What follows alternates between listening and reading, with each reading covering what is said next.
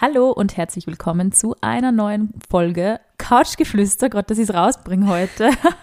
heute wieder nur mit mir, Sina, weil die Leonie immer noch durch Indien travelt und ähm, was soll das heißen, nur mit dir? nur mit mir, stimmt, da ist ja noch jemand. Wir haben wieder die Verena Bogner bei uns zu Gast und heute, ich habe es ja schon in der letzten Folge angekündigt, dass sie ein Buch geschrieben hat, das fabelhaft ist. Heute reden wir über dieses Buch. Ja. Hi Verena. Ich. Hallo. Not Your Business Babe ist der Titel, erschienen im Kiwi Verlag und jetzt schon auf den Bestsellerlisten zu finden, was mich sehr freut, als deine Mich Freundin natürlich. Verena, wie ist es zu diesem Buch gekommen? Erzähl uns mal, worum geht's? Warum der Titel? Was war die Inspiration? Und wie und wen möchtest du damit verändern? Es waren jetzt sehr viele Fragen auf Sehr einmal. viele Fragen. Ähm, zu diesem Buch ist es gekommen, ähm, ja, weil ich wie auch du, Sina, in der äh, Medienbranche arbeite, schon seit mittlerweile zehn Jahren. Wir werden Wir alt. sind alt. ähm, und ja, am Anfang dieser Zeit ähm, war ich sehr blauäugig und ähm, auch sehr egoistisch unterwegs, würde ich sagen. Also es war die Hochzeit des Girlboss-Feminismus, der Girlboss-Songs und ich dachte mir so, geil, ich bin eine junge, unabhängige Frau, ich kann alles schaffen und ähm, wie es den anderen geht, kann mir wurscht sein, weil bei Mhm. mir passt's ja. Und ähm, dieses Mindset wurde auch, finde ich, in der Medienbranche voll gefördert. Ähm, dieses einzelkämpferische Ego-Mindset. Mhm. Und ja, so habe ich dann ein paar Jahre gearbeitet und irgendwann habe ich gemerkt, mir geht es damit eigentlich gar nicht gut und ich, ähm, ja, mir ging es dann auch mental nicht gut und ich habe gecheckt, ich muss für mich einfach diese Art, wie ich arbeite und wie ich an das Thema Arbeit rangehe, verändern. Mhm. Und genau, da hatte ich so ein kleines ähm, Feminist Awakening dann nach ein paar Jahren. Und genau, ich dachte halt voll lang, dass es irgendwie an mir liegt. Also, dass, keine Ahnung, wenn ich die Gehaltserhöhung nicht bekomme, aber mein Kollege, von dem ich weiß, dass er nur die halbe Arbeit macht und ähm, aber Mord äh, alles rausposaunt in den Meetings ähm, und der bekommt aber dann schon die Gehaltserhöhung und wir stehen aber auf derselben Stufe. Ich dachte immer, das liegt an mir, dass ich irgendwie zu schlecht verhandelt habe, dass ich einfach irgendwie zu schwach bin, dass ich noch mehr machen muss. Und irgendwann hat mich dann die äh, mindblowing Erkenntnis ereilt, dass es vielleicht doch nicht so ganz an mir liegt und dass es da ähm, einfach viele strukturelle Hürden gibt, die uns Frauen daran behindern, dass wir äh, weiterkommen und auch genauso erfolgreich sein können wie unsere männlichen Kollegen. Mhm. Du warst ja jahrelang ähm, auch fürs Weiß und Broadly tätig und ähm, ich habe das ja auch so ein bisschen mitbekommen, das war ja so der Peak ähm, von Hustle Culture auch so ein bisschen, also wo man halt schon sehr viele auch persönliche Themen, sage ich mal, ähm, angehalten wurde reinzubringen, sehr persönliche Artikel zu schreiben. Ja. Ähm, und ich weiß es ja aus erster Hand von dir, dass du da ja ähm, auch teilweise von ähm, Politikern, Politikerinnen oft über Twitter angegangen wurdest. Also du hast da schon auch, äh, ähm, warst du auch ein bisschen so persönlich die Zielscheibe für ähm, negative Kommentare, für Hasskommentare im Internet. Du hast ja da auch mal, ähm, ich glaube, mit der Wienerin gemeinsam damals Genau. ein Video gemacht. Ja. Mhm. Ähm, wie ähm, stehst du da jetzt im Nachhinein dazu? Wie, was sind deine Learnings so aus dieser Phase? Und ähm, würdest du heute wieder so Beiträge schreiben, just for, just for the clicks? Ähm, ja, ich glaube, man weiß mittlerweile auch äh, von Weiß, aber also von so diesen ganzen ähm, Lifestyle-Medien, die halt sehr edgy, einfach for the sake of edginess ähm, waren, ähm, äh, weiß man einfach, dass das ähm, genau wie du sagst, der Peak der Hustle-Culture war. Also da ging es darum, immer mehr zu machen, immer mehr aufzufallen und ähm, alles reinzugeben, auch was man hat. Und eben durch dieses Schreiben von persönlichen Artikeln war es dann bei mir so, dass sich meine Persönlichkeit auch so stark damit verknüpft hat und ich mich so damit identifiziert habe. Also du weißt es eh dann bei Partys oder so, da wird man dann nicht mehr mit dem Namen angesprochen, sondern, ah ja, du bist ja die vom Weiß. Und also das habe ich alles sehr persönlich ähm, genommen und sehr, war sehr eng mit meiner Personality verknüpft. Oder wenn man zum Beispiel auf ein Date geht und dann schon im Hinterkopf denkt, welchen Artikel schreibe ich morgen über dieses Ja. ähm, blöde Tinder-Date oder so. Ähm, und da gibt man so viel von sich preis und dann wird man natürlich auch immer angreifbarer. Und da kamen auch ganz viele sexistische Nachrichten, auch Drohungen, weil ich auch über feministische Themen zum Beispiel geschrieben habe. Und ich habe dann aber erst mit der Zeit gemerkt, wie sehr mir das an die Substanz gegangen mhm. ist und wie falsch es eigentlich auch war, dass man dem so ausgesetzt wurde. Ähm, ohne irgendwie Support zu ja. bekommen, also ohne irgendwie, keine ja. Ahnung. Dann braucht man ja eigentlich fast eine Therapie, wenn wir uns ehrlich sind. Also wenn du als Berufsanfängerin ähm, plötzlich äh, Nachrichten bekommst, wo drin steht, die Welt wäre schöner, wenn du stirbst, mhm. ähm, ja, und dann damit alleingelassen zu werden eigentlich, so von der Metaebene, also vom Arbeitgeber, ähm, ja, war dann nicht so cool und hat auch ähm, ein Zeitl gedauert, bis ich dann wieder durchstarten konnte und wollte. Ja. Also ich habe mir dann auch bewusst einen Job gesucht, der nicht so stark mit meiner Persönlichkeit ähm, Hand in Hand geht und wo ich einfach meine Arbeit mache und die auch gut mache. Aber am Ende des Tages bin ich nicht mehr die von dem Magazin, mhm. sondern bin halt ich. Mhm. Und dieses, eben dieses Verknüpftsein finde ich nämlich so ähm, also spannend, weil das ja eigentlich gerade so bei BerufseinsteigerInnen oft empfohlen wird, such einen Job, der da richtig Spaß macht, mit dem du die identifizierst und der irgendwie so deine Persönlichkeit am besten widerspiegelt oder wo du eben am meisten von dir selber wieder drin findest. Mhm. Wie stehst du da jetzt dazu? Also so allgemein. Dem stehe ich auf jeden Fall kritischer gegenüber mhm. als früher, weil ich finde, es ist genauso legit, wenn du einen Job hast, wo du halt deinen Task erledigst und der hat mit dir selber nichts zu tun und am Abend gehst du heim und entfaltest in deiner Freizeit deine Persönlichkeit, machst irgendwelche Hobbys oder triffst dich mit deinen Friends oder machst irgendwas Cooles. Ähm, und ich finde, das muss nicht im Job passieren. Und ich glaube, das ist halt einfach so ein, ja, kapitalismusfreundliches Narrativ, ja. weil je mehr Freude dir vermeintlich der Job machst, desto mehr gibst du auch dafür. Mhm. Also das nützt ja eigentlich nicht dir und deiner Persönlichkeitsentfaltung, sondern deinem Arbeitgeber, deiner Arbeitgeberin. Mhm, voll, ja, sehe ich also. Also auch nochmal kurz ähm, ähm, zur Einrahmung der Infos, die Verena und ich, wir haben beide so in denselben Jahren ungefähr unsere Praktika bei verschiedenen Medienhäusern gemacht in Wien. Ja. Und ich habe in ähm, ich habe mir einen Artikel geschrieben, der eben so unbezahlte Praktika so ankreidet. Genau. Und ähm, da hast du auch eben gerade zu der Zeit ein Praktikum gemacht.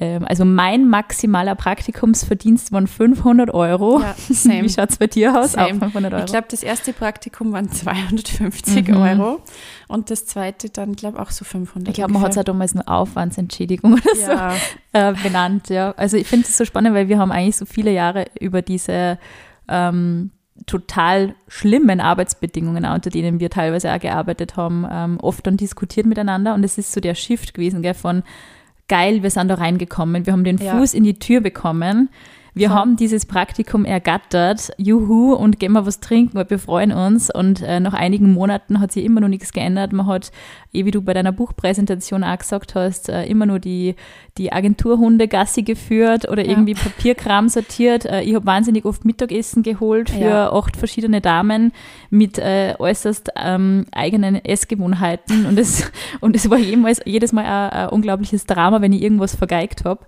ähm, und habe wirklich die schlimmsten Botengänge gemacht und Hundekacke von der Straße ähm, mhm. entfernen müssen. Also wirklich so Stuff irgendwie. Und erst so in den, also mit fortschreitender Zeit ist einem dann echt so klar geworden, okay, es ist einfach nur total scheiße, wofür studieren wir überhaupt? Also ich glaube, es ist wahrscheinlich wahnsinnig branchenabhängig, aber ich habe schon den Eindruck, dass viele Branchen so BerufseinsteigerInnen eben mit dem Ködern, hey, du kriegst da jetzt irgendwie den Fuß in die Tür und bist in einem jungen, dynamischen Unternehmen. Ja, ja, und dann oh irgendwie ist so dieses, es fällt dann um die Schuppen von den Augen, dass halt dann doch nicht alles so geil ist ja. in diesem Praktikum. Ja, ja, dynamisches Unternehmen mit Obstkorb. Mhm. Der Obstkorb ist echt so I don't know. Dieser fucking Obstkorb, da glauben echt die ArbeitgeberInnen, das ist, das ist jetzt der ultimative Benefit. Ja. Und dann kriegst du eine Banane in der Woche. Das ist alles, was du den ganzen Tag essen kannst, zwischen ja. Hundekacke entfernen und, und einkaufen, gell? weil mehr Zeit hat man dann eh nicht dafür. Ähm, was würdest du heute deinem jüngeren Ich ähm, sagen im, im Punkto Bewerben und Jobsuche? Schwierig. Ähm, also ich würde auf jeden Fall sagen, dass diese, dieses ganze Geschichtel, eben wie du sagst, diese prekäre Arbeit gehört dazu und es zahlt sich dann aus, weil dann hast du einen guten Lebenslauf und dann bist du schon mal so durch die Scheiße gegangen und so. Es ist einfach Blödsinn. Mhm. Also wenn ich jetzt eine also ich war ja auch äh, Teamleiterin dann bei einem anderen Unternehmen und ich würde in dem Lebenslauf nie drauf schauen, ob die Person jetzt fünf äh, gratis Praktika gemacht hat. Ja. Das ist mir völlig scheißegal. Ähm, und ich finde, es ist einfach wichtig, dass man seinen Wert kennt. Und ich finde auch dieses Narrativ, was man auch oft hört von ArbeitgeberInnen, du musst dich jetzt erstmal beweisen, ja. bevor wir dir ähm, über Kollektivvertrag bezahlen. Oder überhaupt mehr annähernd kollektiv. Immer mittlerweile genau. ist es eh strenger ja. geregelt, aber damals war es noch. Das finde ich auch immer so why? Mhm. Warum? Also du hast was vorzuweisen, du hast deine Skills und ähm, dafür muss man dich auch bezahlen. Und das ist auch dein gutes Recht. Probemonat gibt es sowieso. Probemonat gibt es sowieso. Also wenn es nicht passt, dann ähm, gibt es eh einen Weg, wie man da wieder die Reißleine zieht äh, für beide Seiten. Aber ich würde meinem jüngeren Ich auf jeden Fall sagen, lass dir nicht so viel Scheiß gefallen. Ja, voll. Ich glaube, es ist also extrem schwieriges Thema. Das kriegen wir nämlich auch ganz oft ähm, als Nachrichten bei auf unserem Instagram-Account couchgeflüster.vienna, wo Sie uns übrigens immer gerne Themenvorschläge schicken könnt. Ähm, dass man, wenn wir über das Thema Geld im Podcast reden, die Leonie und ich, ähm, unglaublich viele Nachrichten kriegen, was ich echt mhm. spannend finde. Und auch gerade zu dem Thema Frauen und Gehalt verhandeln ist echt ja. für viele ein rotes Tuch. Wir haben letztens eine Babysitterin bei uns ähm, gehabt, da warst du eher dabei. Ja. Ähm, und ich habe sie gefragt, wie viel verlangst du denn pro Stunde? Und ihr erster Satz war, es ist mir so unangenehm, ja. über Geld zu reden. Und ich so, Voll. oh, das musst du lernen.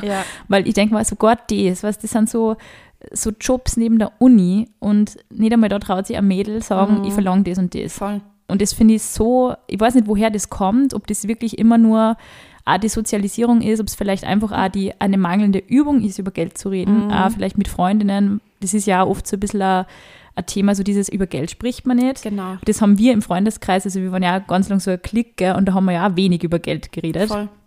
Und ich glaube, so mit der Zeit merkt man, je mehr man über Geld redet, mhm. desto besser managt man das auch wirklich, weil man eben die Tipps von Freundinnen aus dem Bekanntenkreis, aus dem Familienkreis viel besser einbauen und umsetzen kann. Voll. Und ähm, gerade auch so dieses, ähm, wie sparst du, kannst du was sparen, wo, an welchen Ecken kannst du sparen, wenn du sparen musst.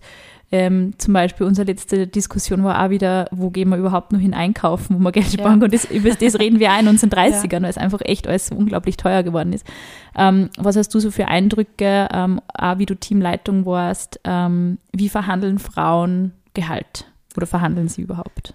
Ähm, also ich habe auf jeden Fall die Teammitglieder immer auch ermutigt, dass sie ähm, verhandeln sollen und äh, nachhaken sollen beim Gehalt.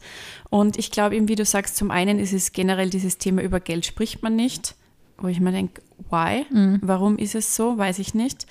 Und ich glaube aber schon auch, dass gerade diese Eigenschaft der Bescheidenheit und Zurückhaltung ähm, vor allem Frauen beigebracht wird, mhm. dass man als Frau immer bescheiden und man soll bloß nicht zu großkotzig unter Anführungszeichen sein und ähm, nicht zu fordernd.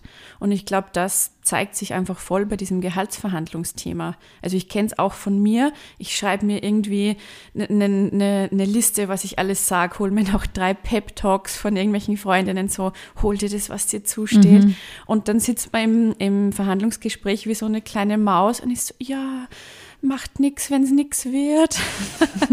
Aber ja, das ist auch. Man kennt ähm, so gut, ja. Ja, man kennt's und ähm, ich war dann auch manchmal von mir selber enttäuscht, mhm. weil dann lässt man sich auf irgendwelche komischen Deals ein.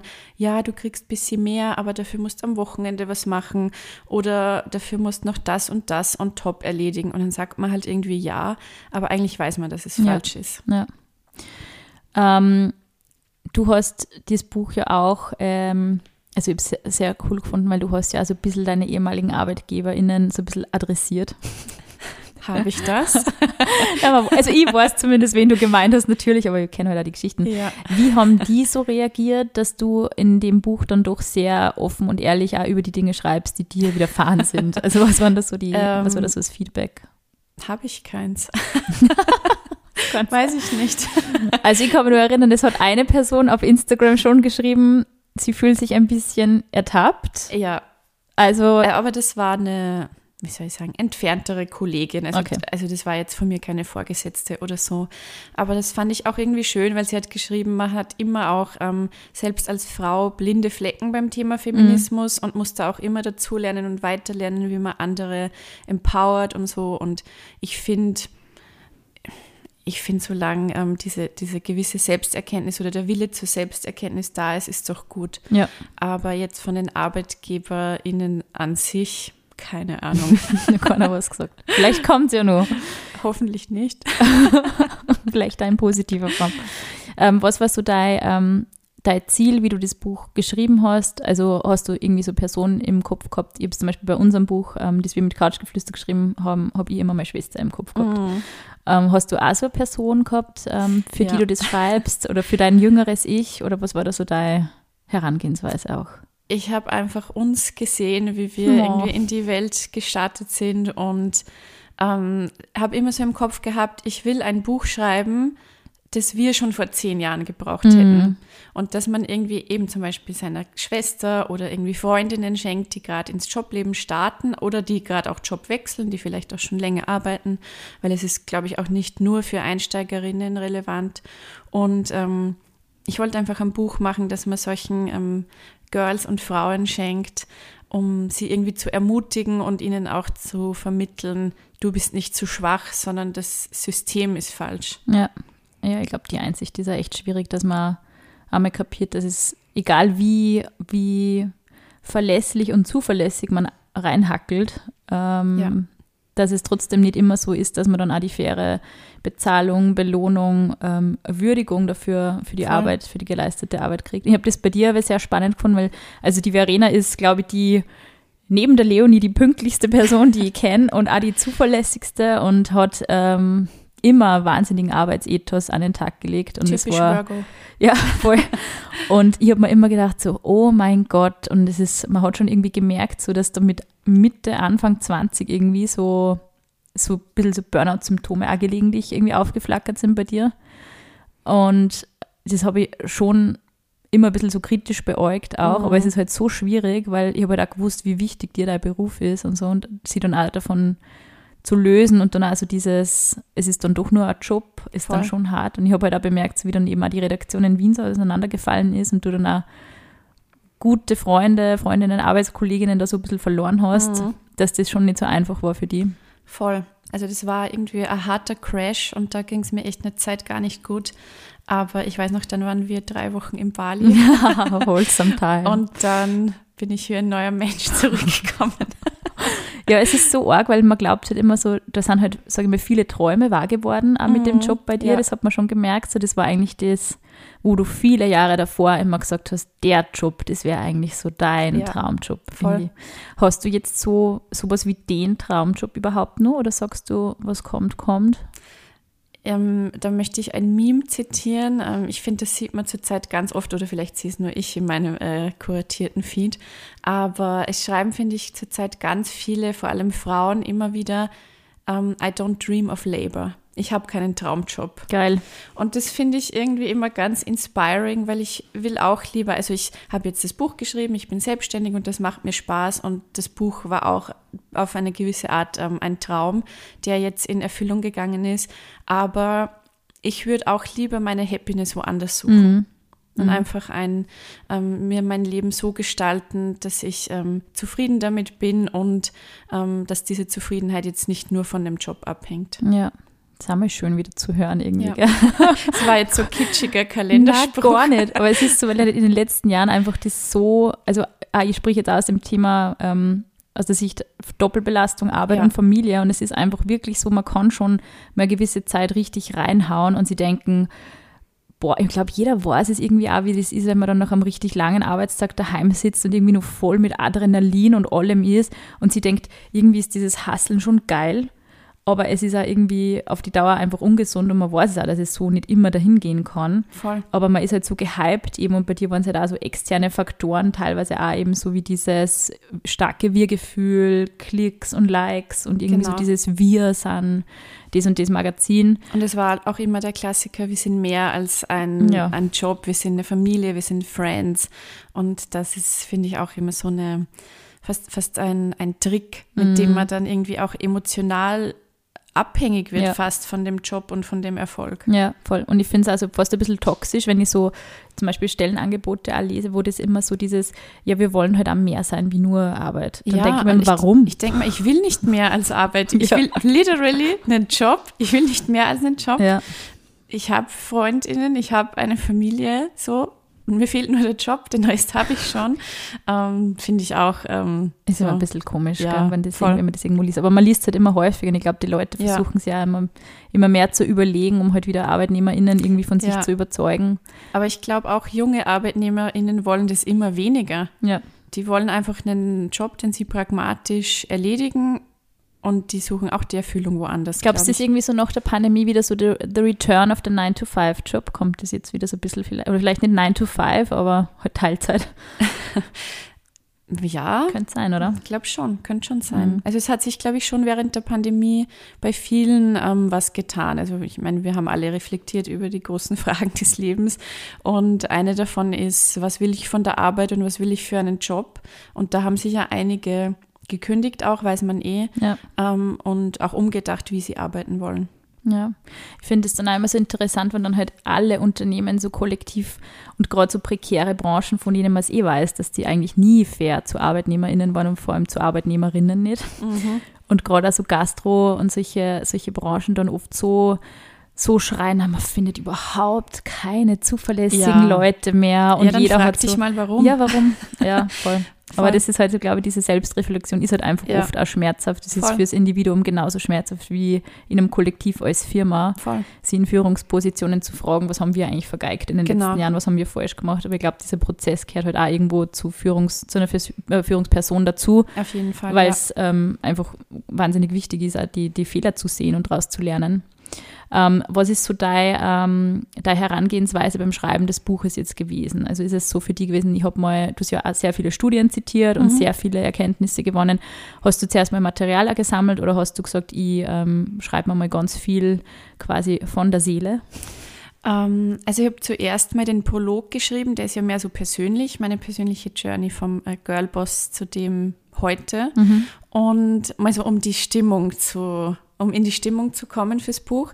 Und dann ähm, habe ich mir ein Google Doc angelegt, das hat, glaube ich, ich weiß nicht, 300 Seiten und da Wow. sind nur Links drin. Also das sind, Wow. das sind einfach Wow. hunderte Links drin und dann bin ich das Thema für Thema durchgegangen, habe geschaut, welche Studien sind relevant und wo kann ich anknüpfen, wo kann ich dann auch was Persönliches dazu sagen. Ähm, ja, und so ist dann ein Buch draus geworden. 300, 300 Seiten links ist heftig. Aber es war sehr viel ähm, Recherche und Ja. sehr viel Studien lesen und ähm, sehr viele Studien auch verwerfen und voll. die Sichtung. Was Genau. waren da so die spannendsten Erkenntnisse, die du aus der Wissenschaft ähm, ziehen konntest Boah. für, für dein Buch? Da gibt es sehr viel. Also ich habe mich auch zum Beispiel beschäftigt mit dem Thema klassische ähm, Frauenberufe versus klassische Männerberufe, also zum Beispiel Bildungswesen versus Mechatroniker oder sowas. Und ähm, das ist ja auch ein Grund für den Gender Pay Gap, dass diese klassischen Frauenberufe einfach schlechter bezahlt werden als die klassischen Männerberufe. Und dann sagen ja viele Leute immer, ja, Frauen, dann geht's halt in die Männerberufe, dann verdienen sie auch besser, dann müssen nicht immer jammern. Und da gibt's eben Untersuchungen, die zeigen, wenn Frauen so eine Männerdomäne stürmen, wenn die in solche Jobs strömen, dann sinkt das Lohnniveau. Also dann nehmen quasi Frauen ihre niedrigen Löhne Wahnsinn. mit aus den vorigen Jobs zum Beispiel und die Männerlöhne bleiben aber gleich hoch. Und dann verdienen die Frauen wieder weniger als die Männer. Also das Problem ist damit nicht äh, gelöst natürlich. Und das war für mich auch so ein schönes Beispiel zu diesem ganzen Thema. Es liegt nicht an dir, sondern es liegt am System, Ja. weil du kannst diesen Männerjob machen, aber du verdienst trotzdem wie in den vorigen Frauenjobs. Und gerade wir in der Medienbranche hören das ja oder haben das ja auch oft gehört, so, Ja. dann müsst halt einfach die Medienbranche verlassen, weil da ist Genau. einfach kein Etat da oder nicht Genau, so viel. Genau, voll. Und das war für mich auch wieder so ein Wow-Moment, wo ich mir denke, es ist echt schwer, es richtig zu machen und irgendwie aus diesem, aus diesen systemischen Ungleichheiten rauszukommen. Also das ist fürs Individuum fast nicht schaffbar. Mhm, mhm. Das heißt, da muss man eigentlich beim System ansetzen. Voll. Also schenkt dieses Buch unbedingt all euren Chefs und Chefinnen Sehr schön. für die nächste Klausur als Lektüre Ja. zur Vorbereitung.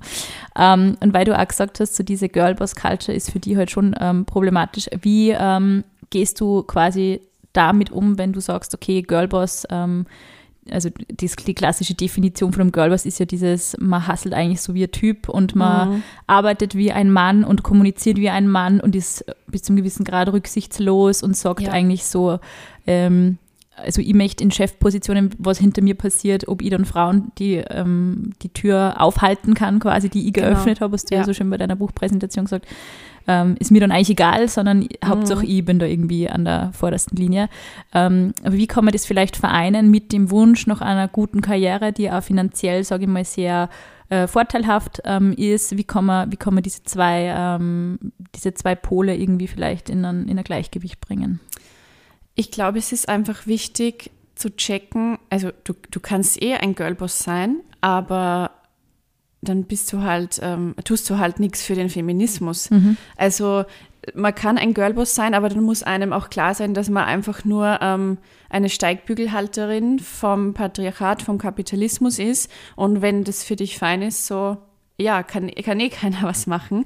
Aber ich glaube, ähm, was halt wichtig ist, wenn man jetzt eine ambitionierte Frau ist, die Geld verdienen will, die Karriere machen will, und das ist völlig legit und ist ein tolles Ziel, ähm, dann wäre es halt super, wenn man sich solidarisch mit Kolleginnen ähm, zeigt und wenn man dann auch andere Frauen empowert und nicht eigentlich zur, zur Mittäterin wird. Ja. Also wenn man irgendwie dann eine Abteilung zum Beispiel leitet, einfach ähm, die Frauen fördert oder wenn es zum Beispiel eine schüchterne Kollegin gibt, die aber voll gute Arbeit macht, irgendwie auf die zugeht und die empowert und ihr sagt, hey, du bist cool, ähm, bring dich ein bisschen mehr ein oder wie kann ich dir helfen, dass du irgendwie aus dir rauskommst. Also einfach, dass man ähm, die eigene Macht auch nutzt ja. und nicht nur ähm, ja, sich äh, damit schmückt, dass man es jetzt nach oben geschafft hat, aber dann so ähm, nach unten mit tritt Miranda quasi, ja. Priestley-mäßig mhm. so nach unten tritt ja. und sagt, ist mir jetzt wurscht, was mit euch ist.